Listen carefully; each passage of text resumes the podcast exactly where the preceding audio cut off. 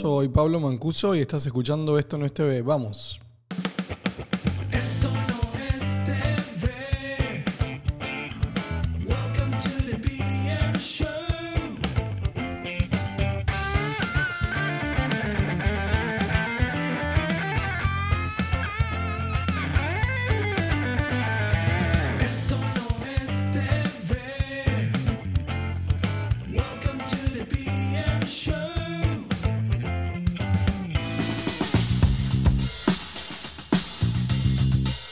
Hola a todos, bienvenidos.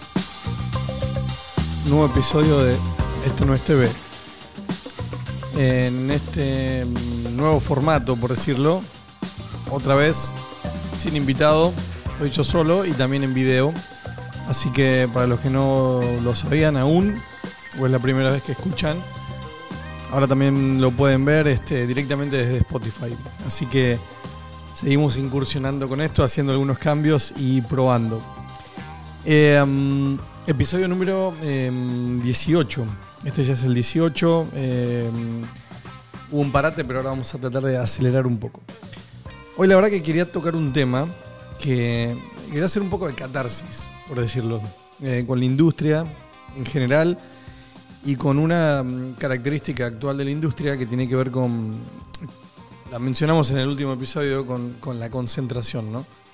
Cada vez tenemos más grupos que se están uniendo eh, y es un proceso que lo estamos viendo casi mm, naturalizado. Todos ya estamos como. mm, No nos asombramos cuando escuchamos que una compañía compra, eh, se fusiona con otra.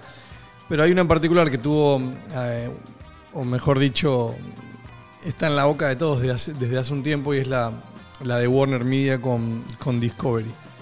Y en la, durante la semana pasada hubo varios anuncios, que es un poco de lo que vamos a, a tratar de, de hablar ahora. Eh, y yo quería titular este, este episodio eh, con un título que pudiese ser eh, David con HBO no. y cuando hablo de David, hablo de David o de David Zaslav, eh, que es el actual eh, CEO eh, y el, bueno, el mandamás del nuevo conglomerado de medios Warner Bros. Discovery, eh, que, bueno, que, es lo que quedó luego de la fusión de Warner Media y Discovery. Eh, y quiero tocarlo porque mm, de alguna manera me gustaría mencionar algunos temas que son importantes. Vamos a hacer foco obviamente en, lo que más nos importa, un poco en la estrategia, en el producto, en la guerra al streaming.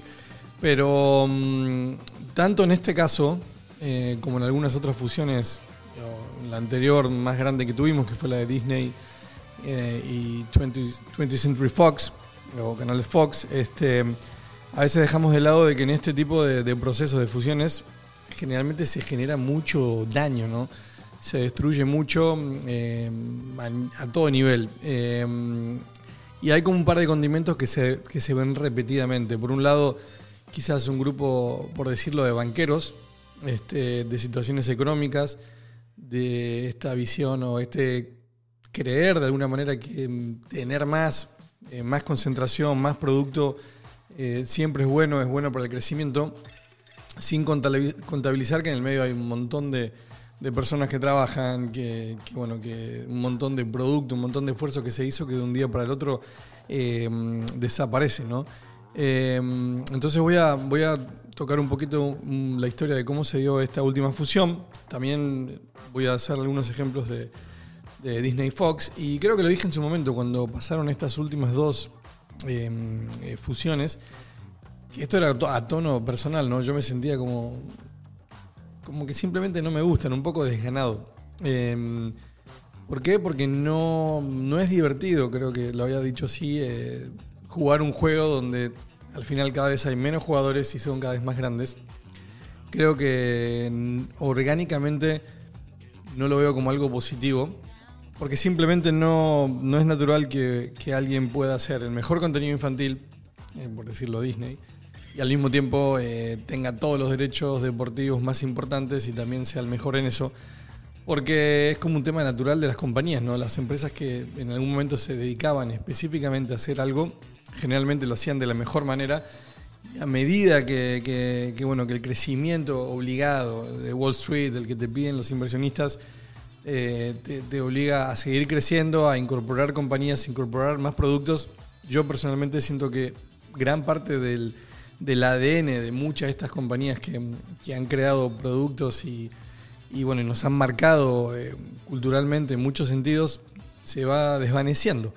Y, en el caso de, bueno, de, Warner Bros. y Discovery, para empezar, nunca entendimos bien cómo es que, que en la previa, cuando se estaba hablando de, esta potencial fusión, que apareció un poco de golpe, cómo es que, eh, que Discovery o que Saslab eh, quedó a cargo de, de- de toda la operación, porque a priori uno pensaría que Warner Media, o por lo menos el valor en el mercado de Warner Media, era más grande que el de Discovery. Y ahí hay un montón de ejercicios, eh, bueno, de movimientos financieros, de banqueros, que, que, creo que estuve investigando un poco y en el caso de Warner Media y Discovery, eh, para empezar, Discovery asume una deuda muy grande que tiene eh, que genera Warner Bros. como lo de 46 billones de dólares. Entonces parte de lo que adquiere es deuda y lo que se hizo en este caso tiene un nombre y todo, se llama un Reverse Morris Trust. Lo voy a leer directamente porque ni siquiera, sabías lo- ni siquiera sabía, lo que era.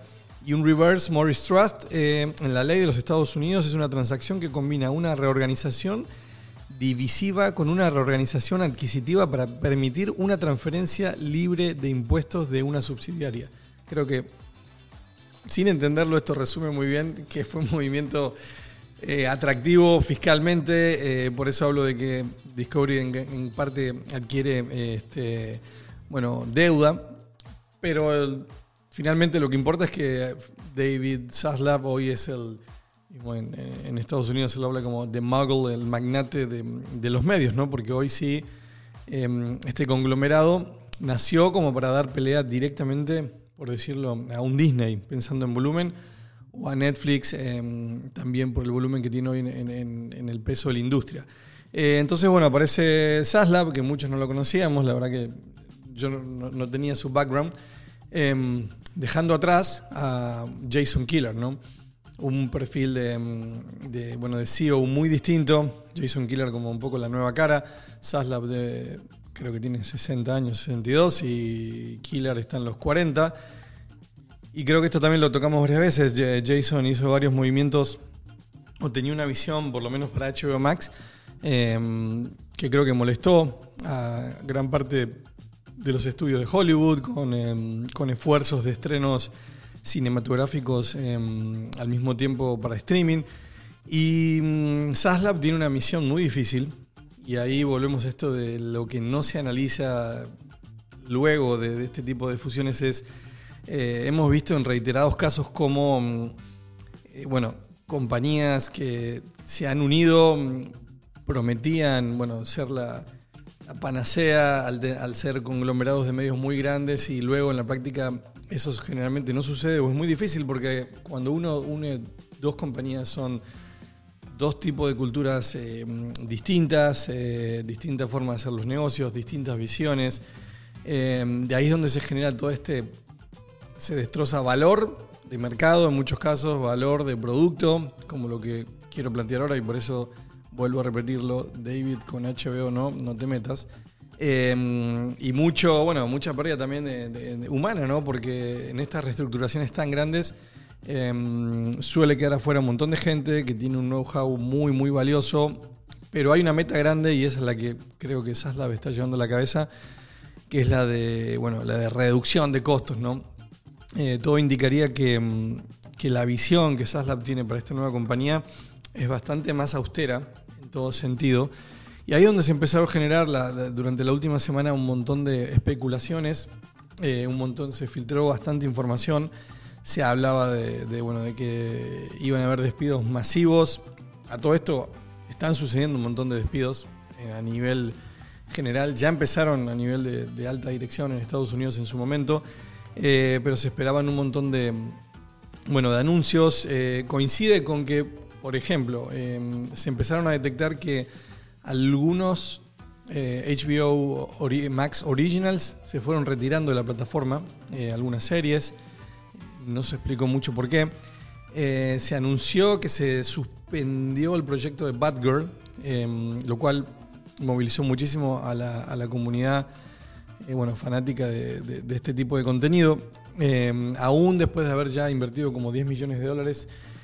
Y estos fueron indicios que empiezan a marcar un poco cuál es la visión de- de- del nuevo, del nuevo, de la nueva compañía y, de Saslab. Eh, se está hablando de que más que un jugador de streaming está pensando en ser de vuelta un, un gran estudio. ¿Por qué?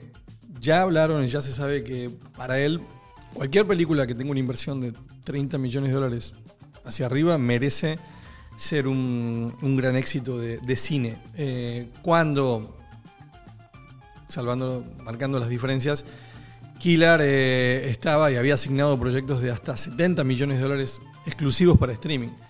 Entonces, por un lado vemos que eh, a nivel de contenido se empiezan a hacer algunos anuncios, se empieza a retirar algunos originales. Además de Batgirl también se, se suspendió eh, Scoop, que es la, la secuela de, la película de Scooby-Doo, que había funcionado bastante bien. Eh, y ahí creo que, para empezar, hay que tener en claro este, bueno, que lo que representa Discovery a nivel de contenido es muy distinto a lo que representaba Warner Media y en específico HBO, no HBO Max. Em, primero voy, voy a partir porque creo que HBO es, es, bueno, es el sinónimo de contenido premium en la industria y particularmente para nosotros y los que hemos estado muy involucrados en, en lo que es eh, la industria de la televisión paga, es el pionero de, de- sí, del contenido premium. Uno cuando habla de HBO es una marca que, que, bueno, que representa este prestigio. Em, fue pionero, se, lanzó en Estados Unidos en, en- en el 70, en el 72. Es el, el- canal, el network, em, eh, bueno, pago por suscripción que aún sigue vigente, más antiguo que hay en el ecosistema de, medios de Estados Unidos. E insisto, cuando hablamos de HBO, hablamos de, bueno, de calidad, de contenido de alta calidad. Eh, y eso difiere bastante de lo que, por ejemplo, mm, eh, representa Discovery. Hoy por hoy, si tuviésemos que ubicar eh, la plataforma HBO Max en, un cuadro comparativo y la de Discovery Plus, bueno, pudiésemos, hay un gráfico que me gusta bastante, que tiene como si fuesen dos X, eh, una que es contenido guionado y no guionado, y la, otra, la otra línea te iría contenido de nicho y contenido, este, bueno, para mayor cantidad de audiencias más populares. Eh, Discovery Plus está claramente del lado del contenido este, mm, no guionado, bueno, lo que serían este tipo realities, ¿no? Eh, tiene grandes marcas por ese lado. Eh, bueno, Food Network, que también un- un- una marca que en Estados Unidos funciona muy bien. Y HBO, HBO Max está del lado, obviamente, del contenido guionado. Este, no tanto de nicho, sino que contenido eh, que generalmente atiende a, a varias audiencias. Y son dos tipos de producciones muy, muy distintas. El, de HBO y el contenido guionado, de por sí, el scripted content, se caracteriza por ser costoso. Este, ba- bastante más costoso que el contenido este, unscripted, no, no guionado. Eh, y de ahí surgió un tema que puso en alerta a todos que, que hasta se habló de, bueno, de que pudiese llegar a morir la marca HBO, HBO Max. Eh, eh, y bueno, ¿qué sabemos en concreto? Para empezar, sí se, se anunció, porque fue coincidente a la última entrega de, resultados financieros, de que va a haber este, una sola eh, marca global. ¿Esto qué quiere decir? Que para 2023 no hay un nombre todavía, pero mm, HBO Max y Discovery Plus se van a fusionar en una sola plataforma. Eh, y acá es donde, como usuario, tengo miedo. Tengo miedo porque si estamos hablando de que hay una escuela más austera, de que ya se está empezando a disminuir eh, la visión de, de, bueno, de hacer contenido de altísimo valor para streaming. eh, creo que una sola plataforma claramente habla de optimizar eh, costos, eh, a pesar de que tienen audiencias muy, muy distintas. Eh, no tiene nada que ver HBO Max con lo que es Discovery Plus. Creo que en algún momento cuando se apenas anunció la fusión, pensamos en, bueno, pero ¿qué ganaría un usuario de HBO Max si se incorpora todo el catálogo de Discovery Plus ah, ahí adentro? Hay contenido que HBO Max no tiene, que está separado por lo que dije anteriormente, de contenido, el guionado del no guionado. Pero no sé si un usuario, por ejemplo, pagaría en extra lo que ya paga por HBO Max por tener ese contenido. Probablemente ese contenido, algunas marcas y algunos éxitos de Discovery Plus son más valiosos para mm, usuarios específicos. Eh, entonces, de por sí juntarlos va a requerir un esfuerzo de producto grande y hay bastante expectativa con, con- con- qué va a pasar con HBO. Eh, yo creo que si realmente se toma la definición de, de- de poner en riesgo una marca como HBO, esto lo digo hoy, sería creo que un error histórico, histórico y un daño muy grande para todos porque de vuelta, eh, creo que HBO es una bandera muy muy importante para, el mundo del contenido y, y por todo lo que implica. Eh, vimos como en otras fusiones se han destruido marcas también muy importantes, muy grandes eh, al final todo esto gira. Vuelvo al tema de qué pasa con estas eh, fusiones, donde los banqueros siempre ganan, no importa qué desastres financieros y, y de personal y de productos se hacen, eh, este tipo de fusiones siguen sucediendo cuando hay un daño muy, muy grande. Entonces, bueno, sí se, tenemos claridad de que va a haber una sola plataforma, eh, bueno, contenido y experiencia de usuario de alta calidad, la mejor tecnología posible, que sea eficiente, escalable, eh, bueno, integraciones, contenido on demand y live. También se habló de que va a, tener, va, a existir un, tier gratuito con publicidad, es decir, que, que abrazan a, al AVOD, que eso va de la mano de lo que está pasando a nivel de, de- de industria. Y bueno, al mismo tiempo se, se dieron las cifras de, de- de suscriptores en conjunto de HBO Max y Discovery Plus. em, están como en 92 millones. No, no hubo un crecimiento muy grande desde la última vez. Y del, del método actual de medición, hoy tendríamos usuarios, por ejemplo, de internacionales que, que están fuera de- del mercado americano, eh, lo que es HBO comercial, HBO solo, HBO Max Retail y Discovery Plus. Todo ese conjunto de, bueno, de, usuarios son los que juntan los 92 millones. Y en el nuevo método vamos a hablar solamente, que es muy parecido a lo que hace Netflix, de bueno, suscriptores US, Canadá y suscriptores internacionales. Eso es lo que están proyectando, ¿no? Con una sola plataforma que sea escalable a nivel global. Eh, así que, insisto, sinceramente estoy con un poco de miedo. Espero que no, que no toquen a, HBO como marca.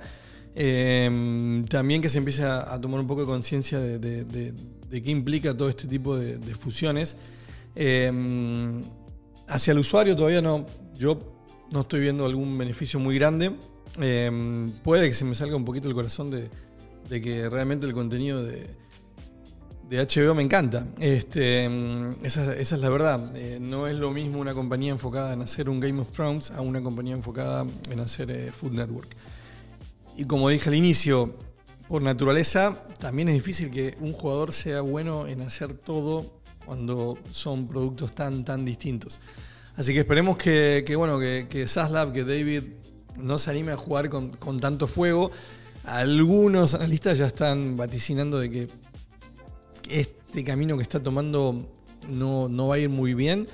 Eh, creo que sí hay una, un objetivo de, reducción de, costos muy, muy grande y en este momento eso es lo que se está haciendo. Básicamente cortar costos por donde se pueda y en contenido cortar costos de alguna manera en algo eh, va a influir. Bueno, creo que que ser un poco lo, la catarsis que quería hacer. Este, mm, con ustedes voy a dejar dos, dos, dos temitas nomás de, la semana como para que no, no quede solamente un monólogo de, de, de Zaslav, eh, pero bueno, era, realmente lo quería compartir y me encantaría saber también qué opinan ustedes. Rápido, hablando de, mm, bueno, de reinvención y concentración y nuevos modelos de negocios, eh, ¿se acuerdan que Netflix se metió al gaming, ¿no? Lo anunció, hizo inversiones bastante grandes al respecto, adquirió compañías y también contrató a altos ejecutivos de, algunas empresas de, juegos. La realidad es que Netflix está haciendo buenos juegos. Yo no los vi, no los probé, no, no puedo opinar al respecto, pero lo que se, se sabe que a nivel de resultado, hoy por hoy menos del 1% de, de la base de usuarios de Netflix está utilizando los juegos. ¿Podemos hablar de fracaso? Yo creo que todavía no, pero mm, también me parece que refuerza un poco esto de... Es complejo eh, adquirir empresas, abrirse a nuevos negocios que no forman parte del, ADN original de una compañía. Eh, desde lo estratégico, claramente eh, pensar en gaming creo que, mm, que está bien, pero difiere totalmente del core business de, Netflix. Entonces, eh, no sé qué, tendrán en mente para los próximos meses, pero un 1% de la base utilizando los juegos es algo muy, muy bajo. Seguimos con la reinvención de la televisión, el nuevo modelo de negocio de televisión lineal con publicidad, AVOD. Este, mm, bueno, ahora un jugador que faltaba y que creo que hace sentido que entre ahí, eh, Google, en Google TV, ya en Estados Unidos eh, eh, va a incorporar 50 canales gratis, 50 canales fast y probablemente eso lo va a hacer pronto eh, en el resto de los territorios. Nada, creo que es Creo que es algo acertado para Google, siendo que, ellos, por ejemplo, con su dispositivo Chromecast, o sea, Connected Devices, van a poder acceder a, muchísimos ya hogares que tienen el dispositivo. Y bueno, entra en el juego de- del que ya están muchos, ¿no? Al que todos están apostando, crecimiento AVOD. eh, es en el cual se está proyectando crecimiento porque el de suscripción, como lo venimos revisando, está muy, muy apretado. Bueno, eso fue todo en este episodio especial de David, no te metas con HBO. Eh, espero que varios estén de, de mi lado y bueno, que hayan disfrutado de- del episodio. Nos vemos muy pronto.